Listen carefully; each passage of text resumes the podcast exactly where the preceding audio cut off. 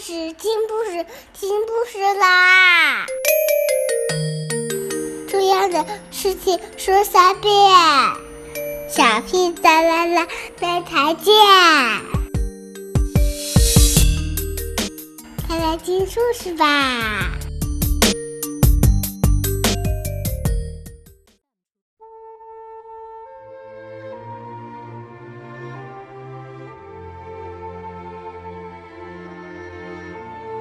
！I you like crazy cakes.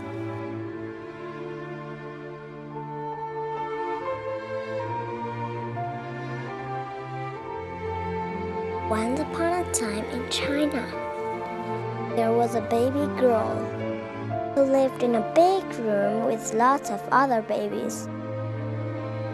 The girls shared cribs with one another and became great friends. The girls had nannies to take care of them, but each was missing something a mother. Far away across the ocean was a woman who also had many friends, but she was missing something a baby. That woman was me. So I wrote a letter to officials in China and asked if I could adopt one of the babies who lived in a big room.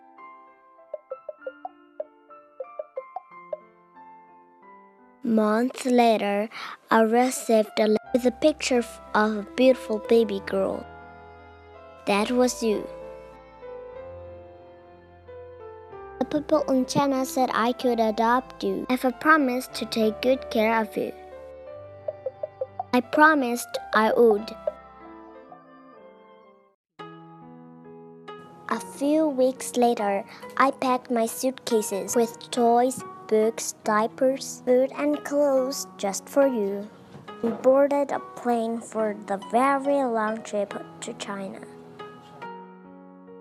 There were other families who were also waiting to meet their babies. I was so excited and nervous. I couldn't wait to hold you. Next day, your nannies brought you and your friends from the countryside to the city to meet us. I was so happy that I cried. The moment I took you in my arms, you cried too. I had been waiting for you my whole life. Whenever you weren't sleeping, I played with you. I put silly hats on you and took your picture. I stared at you while you napped. I know you were really awake, just pretended to be asleep so you could get some rest.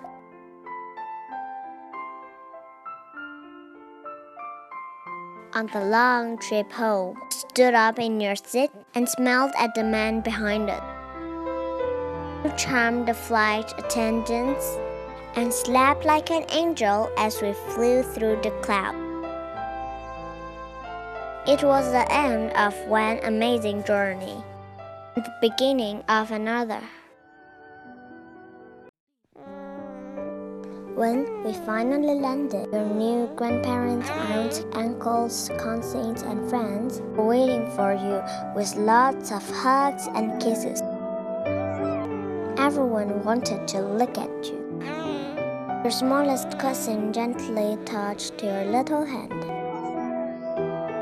You cried when others took you from my arms and stopped when they brought you back and I become so close so quickly.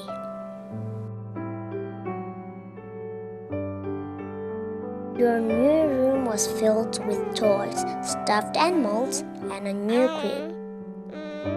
All the grown ups watched as you carefully checked out your new room. Then you smiled as if to say, I'm home. Flowers, cards, and presents arrived. More and more people came to visit you.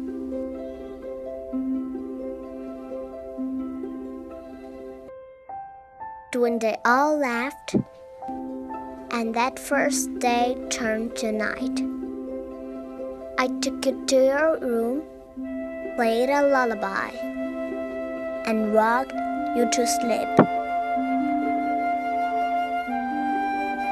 I held you tightly, kissed you softly, and cried.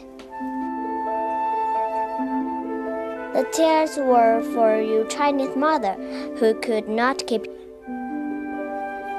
I wanted her to know that we would always remember her.